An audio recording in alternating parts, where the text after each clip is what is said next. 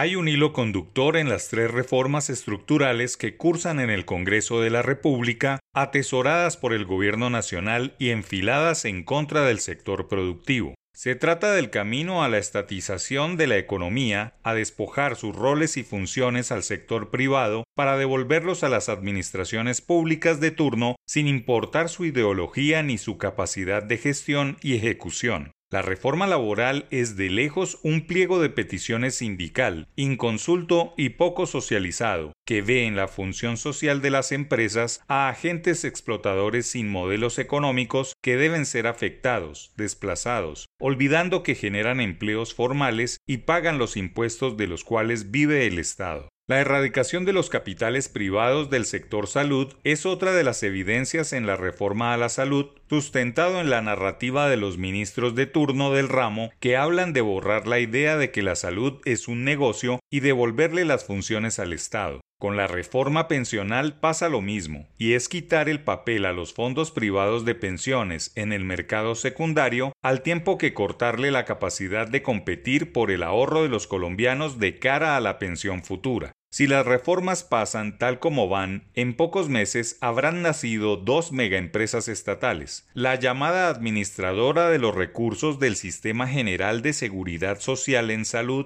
ADRES, que manejará todo el dinero del presupuesto de la salud para pagar clínicas, hospitales, médicos y enfermeras. Será una suerte de caja menor que no cuenta con las destrezas financieras para revisar procedimientos, contrastar servicios ni corroborar lo que se cobran. La otra es la repotenciación de Colpensiones que se quedará con todo el dinero de las pensiones de los colombianos, su flujo y su ahorro, para distribuirlo en distintos pilares que empezarán a ser debatidos en el Congreso. Es un reversazo al Estado mínimo por su elocuente ineficiencia y corrupción. Es entregar mucho dinero a los servidores públicos para que definan a su arbitrio dónde debe ir. Justamente eso fue lo que se reformó con la Ley 100 hace 30 años, que liquidó al Instituto Colombiano de Seguros Sociales, que mal manejó por varias décadas la salud y las pensiones. Es una suerte de volver al pasado o a la pesadilla del pasado, pero con un cambio sustancial. Mucho del dinero de la salud y las pensiones irá literalmente a las arcas nacionales para correr el riesgo de volverse plata de bolsillo para atornillarse en el poder. Si las reformas pasan tal cual las ha propuesto el gobierno nacional, se vendrá una durísima transición en la salud y las pensiones que será un auténtico caos. Y mientras eso sucede, habrá cambio de administración nacional sin saber quiénes llegarán a manejar un Estado lleno de dinero y con la capacidad de comprar muchas voluntades y por supuesto votos. La Organización para la Cooperación y Desarrollo Económicos, al igual que la Banca Mundial y las firmas calificadoras de riesgo, han sugerido reformas estructurales para mejorar las finanzas y la eficacia de las políticas públicas, pero estas iniciativas deben ser graduales, concertadas, bien socializadas y con conocimiento del papel del sector privado en la salud y las pensiones. No todo es malo en los sistemas y quizá cambiar por cambiar puede ser el peor camino y la obsesión por estatizar un salto al vacío.